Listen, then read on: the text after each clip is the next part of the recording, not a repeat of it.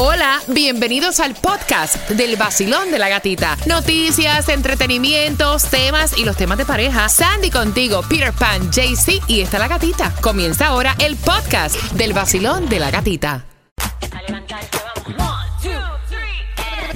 Es el vacilón el nuevo sol. La alarma sonó. Yo quería preguntarte, ya que estamos hablando del mezclasol, ¿has tenido problemas con esto del child support? Mezcla sol, child support, ya no. Bueno, porque Dios si te hace falta para pagar el child Bueno. support, o sea, yeah. alístate para eso.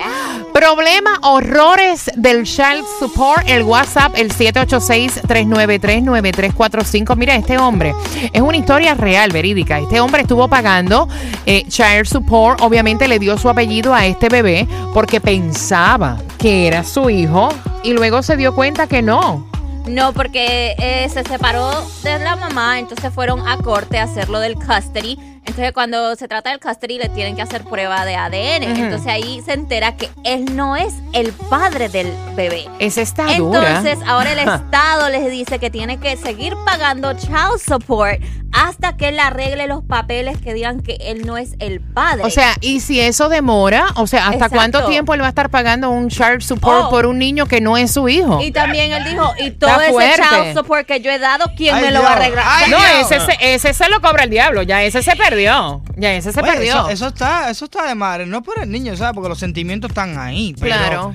eh, por la madre HP que sabe que no era de él y lo dejó que Se lo mantuviera.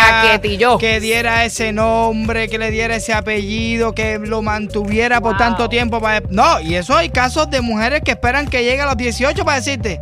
¿Sabías hijo. el bebé no es Ven tuyo? acá, ¿dónde fue eso, Sandy? North Florida. Ah, eso fue aquí en la Florida. Para que sepa. No, y casos como este, uno ve Mira. horrores de cada Mira, rato. muchacha, yo en la corte para eso mismo de child support. Que de hecho yo fui a hacer la ciudadanía, eh, pero antes de hacer la ciudadanía, porque a mí me pusieron eh, re- eh, como que te tuve child support retroactivo, que debía dinero hacía dos años atrás. Nosotros teníamos un mutuo acuerdo, pero cuando uno se pone en pelea, todos los mutuos acuerdos se lo pasan por el trasero. Y Por entonces, exacto. Era hace dos años que no me pagaba child support. Bueno, me pusieron child support retroactivo por dos años. Yo estaba en, lo- en el, el proceso para hacerme ciudadano americano. Un eh, abogado de migración me dijo, ni te tire, loco.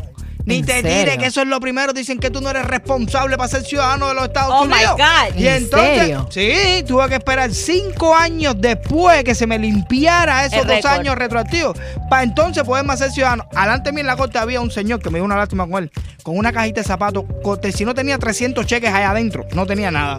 Dice, mira, ya llegó los 18 años. Y ella dice que no le he pagado ningún billete, pero le presenté estos cheques al juez y el juez me dijo, ve acá, ¿cómo yo, contro- cómo yo compruebo de que esos cheques llegaron a la mano de ella? Qué horror. No, es un revolú. qué Mira, yo te digo una cosa, lo mejor que me ha sucedido es tener, yo no lo pago, a mí me lo quitan directo del cheque que me entra aquí todos los, todos los, los viernes, me hacen, dame, directo para allá. Es Y lo mejor, es lo a mejor. través de la corte. So, ahí, no hay, ahí no hay forma de que me digan que no pagué, que si pagué, que si no pagué. Hay historias de terror que tienen que ver con el child support. Mira, mira, mira, este hombre, esto lo vi yo también en la corte cuando yo estaba en la corte por el lío de child support. Este hombre estaba ahí porque la mujer le quería quitar más dinero. Él le estaba dando 600 dólares, no es la millonada, pero él le estaba dando 600 dólares eh, de mutuo acuerdo, sin corte. Y ella le dijo, nada, tú me tienes que pagar más. Y él dijo, ¿tú estás seguro que tú quieres ir a la corte por esto? Ok, fueron a la corte. Cuando llegaron a la corte, el juez le puso 250. Él estaba pagando 600 de mutuo acuerdo. Y la corte, por la corte, le pusieron 250 pesos. Sí, porque todo es por una tabla. Cuando Exacto. él salió a la corte, la mujer, tú me vas a seguir pagando lo mismo que yo. Mira, pero es que hay de todo, hay de todo, hay de todo. Está mi caso. O sea, yo nunca recibí eh, pensión alimenticia en Puerto Rico. Y eso, que eran 200 dólares por cada una de las niñas. Y lo más descarado del mundo es que ahora, ya que mis hijas están adultas, que gracias a Dios, o sea, pude sacarlas solita hacia adelante, eh, el padre de, de mis niñas no tiene ni tan siquiera licencia, no puede manejar. Eh, cualquier trabajo que haga lo tiene que hacer así como que por el ladito, como dicen en Puerto Rico, un chivito. Ok. Y entonces ahora él está pidiéndole a las niñas que a través de la corte ellas hagan una carta como, o sea, diciendo que, que ya, o sea, Quitándole que... eso. Quitándole eso. Qué horror. Basilón, buenos días. Yo soy puer- de Puerto Rico y cuando llegué aquí a la Florida, eh, pues me di cuenta que aquí el costo de vida es mucho más alto. Y pues le pedí al padre de mi hija que habláramos de la pensión. La teníamos por mutuo acuerdo. Eh, pues él me dijo que no, que yo hiciera lo que me diera la gana. Pues llevé, lo llevé a la oficina de Child Support y llevo año y medio esperando que Child Support dé una sentencia para que él comience a pagar la pensión, que es una miseria, 200 dólares. Un hombre que vive como, como un millonario. Eh, además de eso, ¿verdad? Ellos crean una, una deuda después que tú haces la, la reclamación.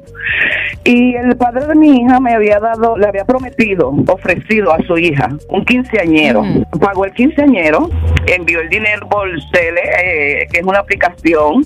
Cuando le tocó eh, ir a hacer support, dijo que eh, durante esos este año y medio me había dado 4.800 dólares. Cuando yo me di cuenta, pues es el dinero que me había dado para el quinceañero que le ofreció a su hija. Terminé todo pagándolo yo y todavía no he recibido un centavo de él. Tú me estás hablando del Child Support de aquí de la... County. Oye, pero año y medio. En Puerto Rico tú llamas, asume y de una se lo llevan. Sí, No, sí, aquí, aquí- llevo años y medio esperando y pues es un servicio que yo pienso que debe ser bastante importante porque se trata de los niños. El servicio que da Florida para eh, en ese sentido para los niños es pésimo. Deberían de hacer unos ajustes a su a su forma de trabajar porque de verdad es, es terrible. Gracias por contarnos, corazón. Año y medio is too much. Pero aquí lo que hacen es que te suspenden la licencia. That's it. Si ¿Sí? te para la policía o tratas de salir del país ahí donde te cogen, mientras tanto tú vas a ir por ahí rodando.